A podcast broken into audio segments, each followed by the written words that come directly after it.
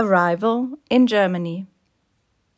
If you want to apply for asylum in Germany, the Federal Office for Migration and Refugees, in German Bundesamt für Migration und Flüchtlinge, is responsible for you. The abbreviation is BAMF. You have a right to an asylum procedure in Germany and therefore also a right to stay in Germany for a certain time. When you arrive in Germany, you first submit an asylum application, in German Asylgesuch. You can do this directly at the border, at the police station, or at a foreigner's registration office, in German Ausländerbehörde. There, all persons who want to apply for asylum are registered first. It is important that you submit your asylum application as soon as possible. Do not wait forever so that your need for asylum is credible. When you apply for asylum, your personal data will be collected, such as your name, your country of origin, your date of birth, your religion, or your native language. In addition, your photo and your fingerprints will be taken. In some cases, you may also be examined by a doctor. All data collected will be forwarded to the Central Register of Foreigners and will be accessible to all public authorities, such as the Ausländerbehörde. Finally, your data will be compared.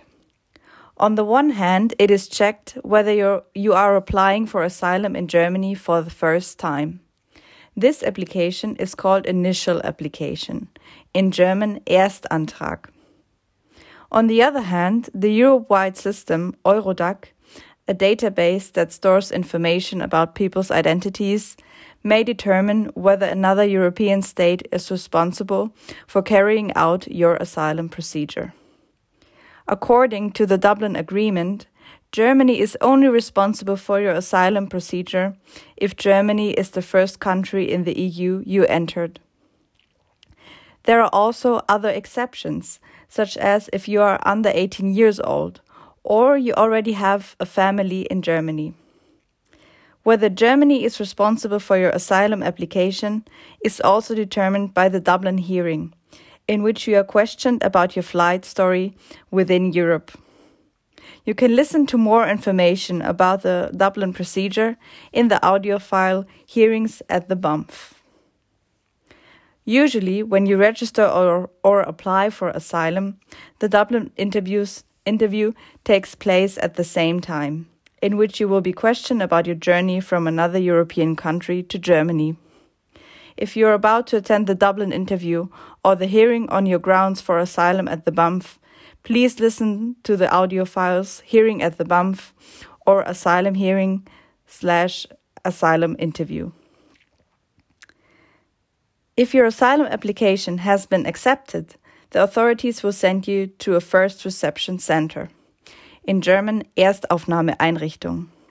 At the initial reception center, or already when you file your asylum application and you are registered, you will receive a proof of arrival. In German, Ankunftsnachweis. The proof of arrival is considered as an identity card.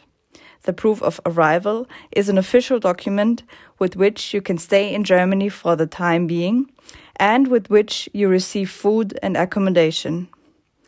If you need medical help, you can ask the social welfare office if they will cover the costs for medical treatment. For this, you must prove that you need acute and urgent medical help.